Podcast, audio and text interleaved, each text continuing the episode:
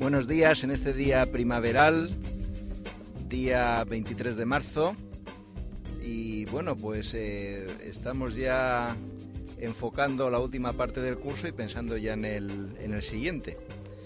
Lo que hoy queríamos hablaros es acerca de las nuevas titulaciones que vamos a sacar para el curso que viene, es decir, para comenzar en septiembre-octubre de este mismo año 2010.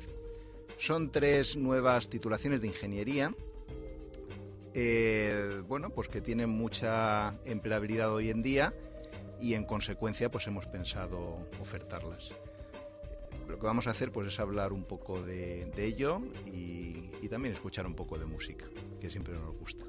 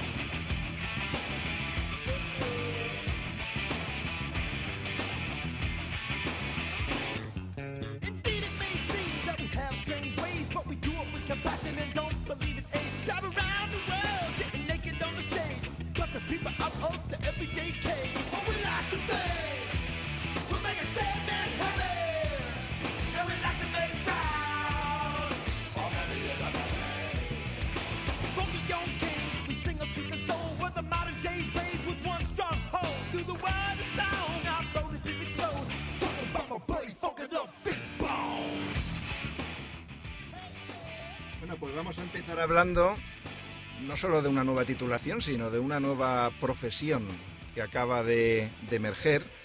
Y para ello nos acompaña el profesor Lino García Morales, que es el precursor de la profesión del artista electrónico y digital.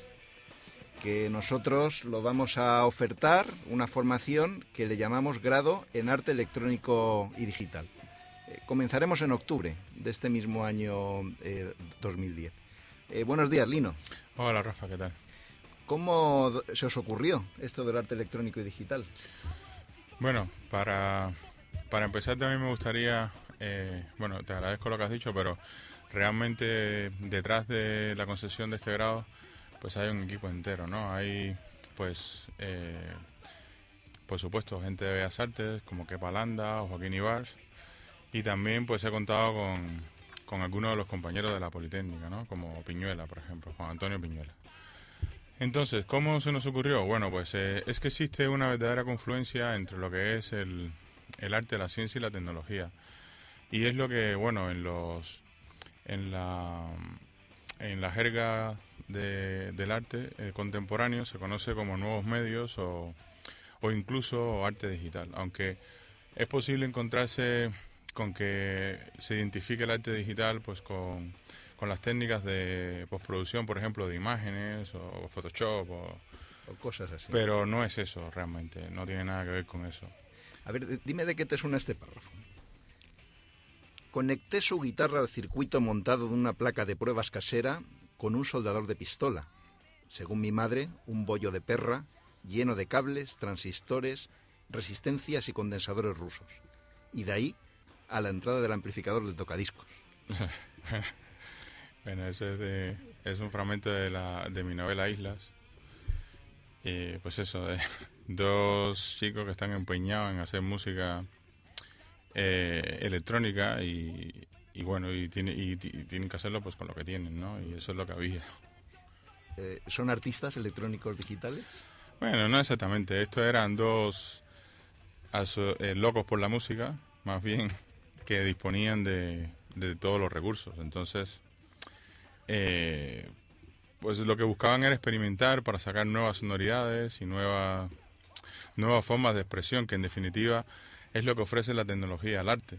O sea, nuevas formas de expresión, nuevas formas de comunicación y otra forma de entender incluso el, el mundo que nos rodea, que por otro lado cada vez es más tecnológico, ¿no? Cada vez está más interrelacionado con la tecnología. Él desenfundó lentamente su guitarra, temiendo cualquier contacto que no fuese una caricia. La colocó sobre un sillón, le enchufó el plug y se puso a afinarla. Sin querer, alimenté el pedal y comenzó la distorsión. Era la primera vez que oía semejante cosa, pero efectivamente, con la distorsión, los armónicos que arrancaba vibraban hasta converger en uno solo, con una nitidez, nitidez reforzada. Vaya ingenio. ¿Se puede hacer arte sin conocer la tecnología? Bueno, la, idea, la idea de, este grado precisamente es que, se haga arte desde el conocimiento de la tecnología. Si no, todo puede parecer como la magia de que se habla en el libro, ¿no? O sea, en este caso, bueno, pues eh, quien, quien hace lo de pedal es un ingeniero, pues que no, pues que tiene es su primer contacto con la con la música, digamos, y el otro es músico que tampoco tiene ningún contacto con la, con la tecnología. Entonces, digamos que en ese trabajo conjunto es donde surge la pues esa magia, ¿no? De, la idea del grado es, justo aportarle a, gente que tiene sensibilidad y que quiere hacer cosas pues eh, innovadoras o pues aportarle todos los elementos para que la pueda desarrollar y para que la pueda hacer a conciencia sobre todo como nuestros dos amigos, Aceite y Bebé. luego hablaremos de ellos. Vamos a escuchar un poco más de música.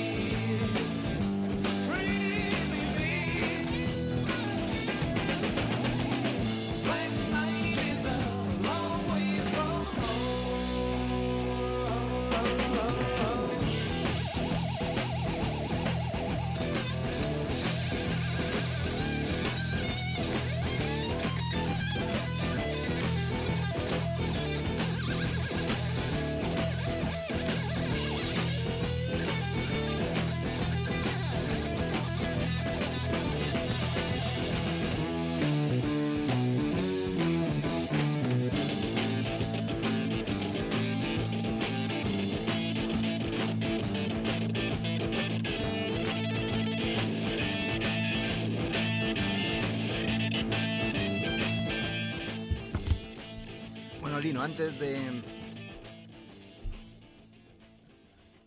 Bueno, Lino, antes de seguir hablando de bebé y de, y de aceite de nuestros dos amigos, eh, este grado del que estamos hablando, ¿esto es una ingeniería? Bueno, eh, realmente tiene, tanto contenido de ingeniería como de arte o incluso como de comunicación. Aquí convergen en realidad, pues, eh, es un área, digamos, donde, mm, donde se da la confluencia de, pues, de muchas otras áreas que normalmente en la universidad tradicional están como separadas. Por ejemplo, hay un alto contenido de ingeniería, eh, de ingeniería sonido e imagen, de ingeniería software. Eh, hay, hay también un alto contenido, por supuesto, de bellas artes, de comunicación audiovisual e incluso de industriales. Porque incluso, por ejemplo, hay una asignatura de máquinas y mecanismos, hay robótica. Hay... por ejemplo, un graduado en comunicación audiovisual podría estudiar esto. Perfectamente. O sea, yo creo que, de hecho... a ver si va a haber muchas matemáticas. No, no, no, no. Vamos a ver, la, las, todas las asignaturas van a ser autocontenidas, en el sentido de que lo que se va lo que se va lo que se va a necesitar para poder integrar y desarrollar el sistema pues se va a contar en cada una donde se necesite no y además de forma que la puedan reutilizar digamos las otras asignaturas no de una forma coherente. Y luego, el, eh, la, o sea, la gracia que pueda tener este tipo de, enfoque es que mm, puedes dedicar más tiempo a eh, pues desarrollos y proyectos y todo eso que enredarte con problemas que a lo mejor pues mm, te- lo vas a utilizar poco o ninguna vez, ¿no? Entonces, la idea de, de- o sea, ¿cuál sería el perfil ideal de, de esta carrera? Pues un tío inquieto, o sea, un tío con ganas de hacer cosas, de romper moldes, de, de, de integrar hardware, software, eh, videojuegos. eh. Como hacía Aceite en la no- tu novela Islas. Bueno, aceite hacía lo que podía para hacer música. Islas que es la, la Habana. Bueno, islas son ellos, porque en realidad ellos son una especie de isla dentro de dentro de un mar que es toda, todo el entorno, no solo geográfico, sino también histórico e ideológico, o sea, que les tocó vivir, ¿no? Entonces, realmente son como islas, son como casos aislados, como elementos ahí dentro de la nada, y, y no la isla en sí. En La Habana del Este, años 80. En La Habana del Este de los años 80. O sea, la- los años 80 en Cuba fueron unos años muy delicados porque fue uno- fueron unos años de prácticamente una cruzada eh, contra cualquier cosa que oliera a diversionismo ideológico, ¿no? Y se, bueno, coincidió también con, un poco con el desmoronamiento de la Unión Soviética y, y se hizo patente pues lo que la censura, o sea, se, se constituyó como un elemento más. De hecho, yo creo que es uno de los grandes protagonistas de esa novela, ¿no? La censura. Entonces, pues esta gente tenía que hacer, tenía que crear en ese entorno. Y la forma que hicieron fue hacerlo lo, pues, lo, lo más cínico que pudieron, ¿no? El, el ambiente suena bonito, ¿eh? En La Habana del Este, cada objeto vibra en el silencio del mediodía, cuando todos se refugian a la sombra para echar la siesta, escuchar la novela de turno o disfrutar de la brisa salina lejos del inagotable reflejo del sol. Un canto silencioso que alguna vez quisiera transmitir el murmullo, a las cinco en el parque, los patines, las chivichanas, las bicicletas, las cuatro esquinas, el taco, el comefango. Bueno, la, la Este, de hecho, fue un proyecto de los tantos proyectos inacabados de la revolución, ¿no? La Habana del Este fue un proyecto arquitectónico eh, que nunca se acabó. ¿Por qué? Pues porque entraba un poco en contradicción con lo que con lo que se suponía era el modelo ruso, ¿no? De, concebir la arquitectura como una cosa completamente funcional. La Habana del Este era un proyecto muy, muy, muy espectacular desde el punto de vista arquitectónico. Entonces se dejó a medias y la otra mitad de La Habana del Este pues la hizo la revolución según el modelo. Entonces hay como una especie de de príncipe y mendigo, ¿no? De- o sea, hay, hay una parte que es pues, muy chula y la otra parte pues hecha una pena. Y la creatividad surgía en ese ambiente. Eh, bueno, esa, eh, ese ambiente, de hecho, bueno, eh, los pueblos que, que están pegados al mar tienen esa característica, ¿no? En- aunque La Habana Este es una ciudad que está a tres kilómetros de la, o sea, de la bahía de La Habana, que es lo primero que ves cuando sales hacia las playas, ¿no? Entonces, bueno, lo, lo que tienen las ciudades que tienen mar es que son suelen ser eso, muy tranquilas, cuando cae el mediodía todo el mundo se esconde, pues es todo como muy... Y en medio de esa tranquilidad donde las amas de casa hoy ponen la novela de turno, pues es donde, digamos, se conocen y, se, y empieza toda esta historia, ¿no? Porque las cosas que hacía Aceite, que es de los dos amigos el ingeniero, hacer la tarjeta no fue muy complicado. Encontré algunas revistas Byte que me ayudaron a entender cómo iba todo y con un poco de paciencia y tiempo conseguí un prototipo cableado a mano que funcionaba. Encontramos un software muy limitado que nos servía de secuenciador, máster, y con eso empezamos. ¿Crees tú que un alumno que curse el grado en arte electrónico y digital puede ser capaz de meterse en su laboratorio construir eso por supuesto. O sea, yo creo que de hecho lo- los ingenieros que queremos preparar o los, los híbridos estos, ¿no? Que queremos preparar, pues son gente que, que van a tener la capacidad de, de poder, mm, digamos, enfrentarse a, cosas nuevas, como por ejemplo lo que le pasó a, en este caso a la- al personaje del aceite, ¿no? Que tenía que hacer algo pues que no le enseñaron en la carrera, pero lo que sí le enseñaron en la carrera fue a hacer cosas que no habían aprendido. Y yo creo que eso también va un poco con el paradigma de la nueva, nueva educación, ¿no? De, de aprender a aprender y de aprender a, ser- a enfrentarte a lo desconocido. Desde luego, este grado es justamente propicia ese tipo de, prácticas, ¿no? Otra cosa que llama la atención en la novela es de qué manera se complementan bebé y, y aceite. Eh, quizá en este momento, eh, bueno, convendría explicar a, lo- a nuestros oyentes quién, que- quién era bebé. O sea, Bebé en la novela es un personaje que es eh, fontanero, toca la guitarra, es un genio, Es un genio, sí. pero nunca ha estudiado solfeo. Eh, lo que hace es tocar sin reglas. Voy a leer un párrafo que describa a Bebé. Bebé improvisaba como nadie, y su digitación fresca, precisa y natural era demasiado. Tocaba como él mismo se enseñó, fuerte, vertiginoso, original. Rara vez repetía una frase. Era un verdadero guitarrista y, contradictoriamente, no sabía poner el acorde más simple. Su improvisación era motivo de admiración y a la vez de duda, de misterio. ¿De dónde provenían aquellas combinaciones? ¿De dónde su inagotable fraseo? No creo que tuviera conciencia de su talento. Cuando alguien así necesita un apoyo tecnológico, en este caso de la ingeniería del sonido, ¿le sirve a cualquier ingeniero o necesita alguien con una cierta sensibilidad? No, yo creo que es importante que haya sensibilidad, o sea, que haya, que haya una orientación. Vamos a ver, todos los ingenieros no tienen, no tienen sensibilidad como para meterse en el mundo del arte y por otro lado tampoco a todos los artistas les interesa el mundo de la ingeniería. O sea, este es un ámbito en el cual confluye, tienen que confluir ambas cosas, ¿no? O sea, tiene que confluir un tío con capacidad de hacer cosas y eh, tecnológicas, complejas, eh, muy racionales, pues con pues con mucha sensibilidad y con un ámbito que es completamente irracional, ¿no? Y más bien reflexivo. Bebe es un tío muy intuitivo, muy primario, muy primitivo, pero con mucha sensibilidad y, y, y- y justo, pues, eh, digamos, suple, o sea, el aceite, pues es muy ingeniero, pero no toca como él, ni sabe, ni nunca, o sea, es más racional, aprende y claro, eh, la confluencia de los dos, pues es, eh, es lo que produce la, a lo mejor la genialidad, ¿no? La, Los estudiantes de este nuevo grado también aprenderán a relacionarse los unos con los otros, los más artistas con los más racionales. Van a ser el, o sea, eh, la gracia es que van a, van a confluir en ellos mismos, o sea, el mismo va a tener ambos. La, idea es borrar un poco la, división esta que se hizo más bien napoleónica, ¿no? De, las humanidades, de las ciencias, o sino pues que confluya en la misma persona, pues un poco algo más al estilo de, sé, de Da Vinci, ¿no? Que lo mismo era médico que, que ingeniero, que pues que artista, ¿no? Vo- volver un poco a esa idea.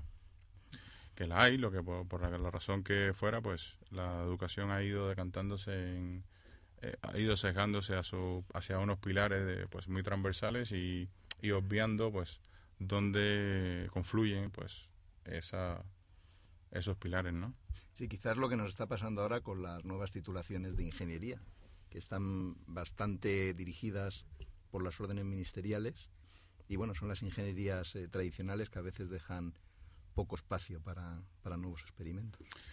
Puede ser. Eh, las órdenes ministeriales es un es algo que, que- que puede que puede atentar incluso contra el desarrollo de una de una ingeniería, digamos, al nivel de lo que exige la sociedad.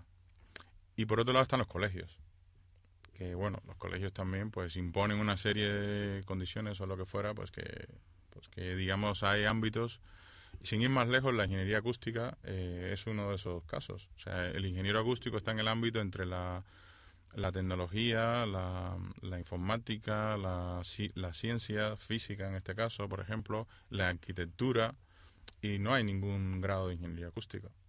Si Pues- estamos todavía inmersos en esa división de hace medio siglo, en la- Exactamente. en la que nos pusieron a cada uno una cajita. Y pesa mucho además. Entonces la gran ventaja, bueno, lo he- nos hemos decidido hacerlo pues porque la gran ventaja que tiene la universidad privada es que tiene más, mm, más rapidez, más dinámica que la pública. La pública le puede costar siglos hacer una carrera como esta, ¿no? Pero al final, pues yo creo que la, el propio, la propia sociedad lo, lo va pidiendo. Que en definitiva de eso se trata en el nuevo modelo de educación de Bolonia, de sacar al estudiante con ciertas capacidades, con ciertas habilidades para el mundo empresarial. Voy a leer la lista de las asignaturas de, de primero. Imagen digital, sensores y actuadores, programación y luego viene historia del arte contemporáneo. expresión lingüística y metodologías teóricas, audio digital, más sensores y actuadores, otra de programación, pensamiento artístico y un taller de proyectos artísticos interactivos.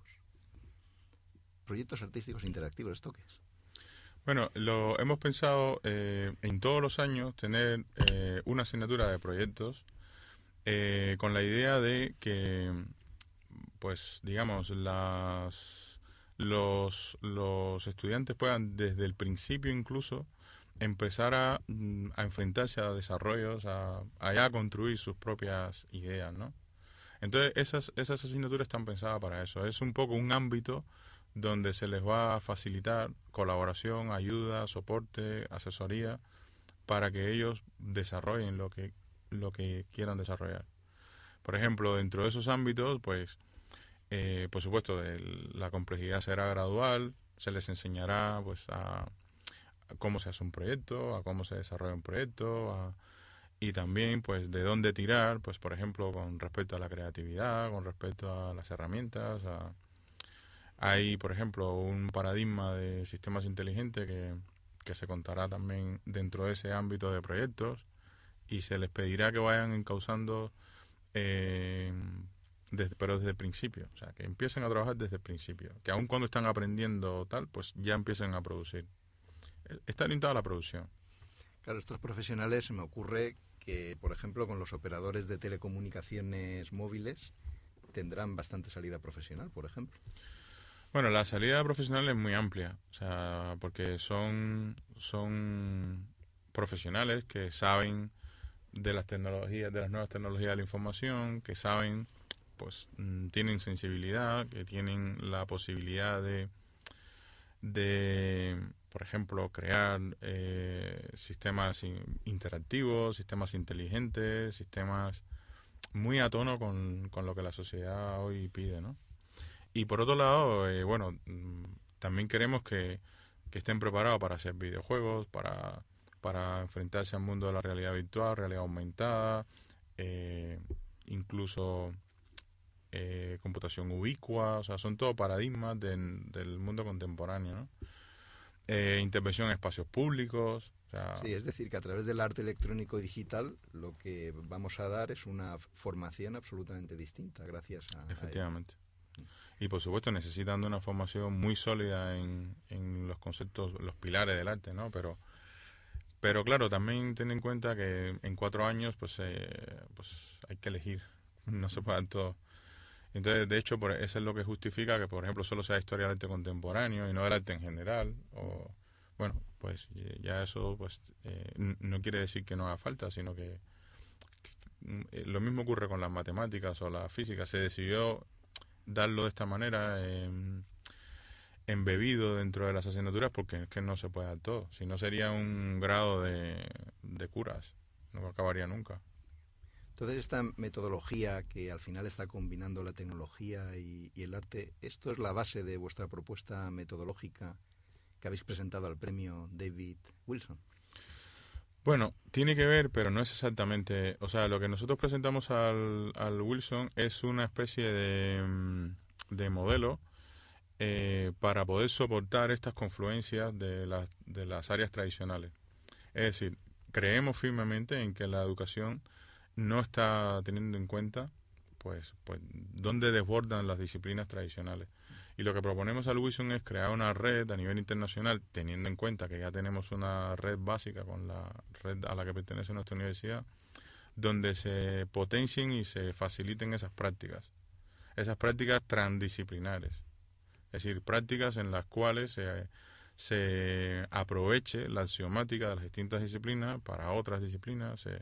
La diferencia con el trabajo interdisciplinar más o menos clásico es que en el trabajo interdisciplinar, pues cada especialista aporta lo que sabe. Y por supuesto, eh, hay muchos ejemplos del éxito que pueda tener ese tipo de enfoque. La transdisciplinaridad va un poquito más allá en el sentido en que cada uno de los, de los implicados eh, aprende de los otros. Y, y, es curioso porque, por ejemplo, hay prácticas de teleco que un físico pues no las controla y cuando las conoce pues y las aplica para algo para lo cual nadie se le ha ocurrido porque están como muy separados de ese ámbito, pues resulta que es sumamente productivo. Entonces, ese aprovechamiento de recursos que son completamente ajenos a, a lo que se han estructurado como los pilares de determinada disciplina, es lo que nosotros queremos romper o queremos ir más allá, ¿no? Con la propuesta esta de la transdisciplinaridad. Claro, detrás de esto uno ve muchos directores de proyecto detrás de esta profesión, porque con esa visión tan amplia. Efectivamente, o sea, la ventaja que tiene este tipo de perfil es que, pues al final puedes tener una visión como como muy variopinta o muy completa o muy genérica de, pues, de problemas que suelen ser muy complejos. Entonces, claro, entonces te pueden llamar para dirigir el proyecto directamente. Pues tranquilamente. Puedes ser director de un proyecto, puedes trabajar incluso en el grado este, pensamos que también estén preparados para desarrollar juguetes, desarrollar efectos especiales, desarrollar eh, robots. Eh, la única diferencia en realidad, o sea, Visto desde otro punto de vista, cualquier sistema, cualquier obra de arte digital puede ser visto como un sistema de ingeniería. Lo único que un sistema de ingeniería obedece a determinados tipos de requerimientos y el arte, digamos, tiene la libertad de mm, no tener que rendir cuentas a ese tipo de... sino simplemente, pues, mm, es libre, abierto y, y, de hecho su, su función es, es esa, ¿no? Bueno, se nos ha pasado la media volando y, no hemos hablado de tu línea de investigación, de restauración de, arte digital. Esto me promete venir otro día, ¿vale? Te prometo venir otro día. Y hablamos con más tranquilidad. Con más tranquilidad. Bueno, Lino, eh, estaba esperando la ocasión para que me dedicases este libro que he disfrutado eh, tanto. Hay pasajes que son mucho más interesantes de los que hemos dicho aquí, pero que quizá por el micrófono tampoco suene muy bien. Eh, ¿Me lo dedicas? Perfectamente. Muchas gracias, Lino. Bueno, gracias a ti. Hasta luego.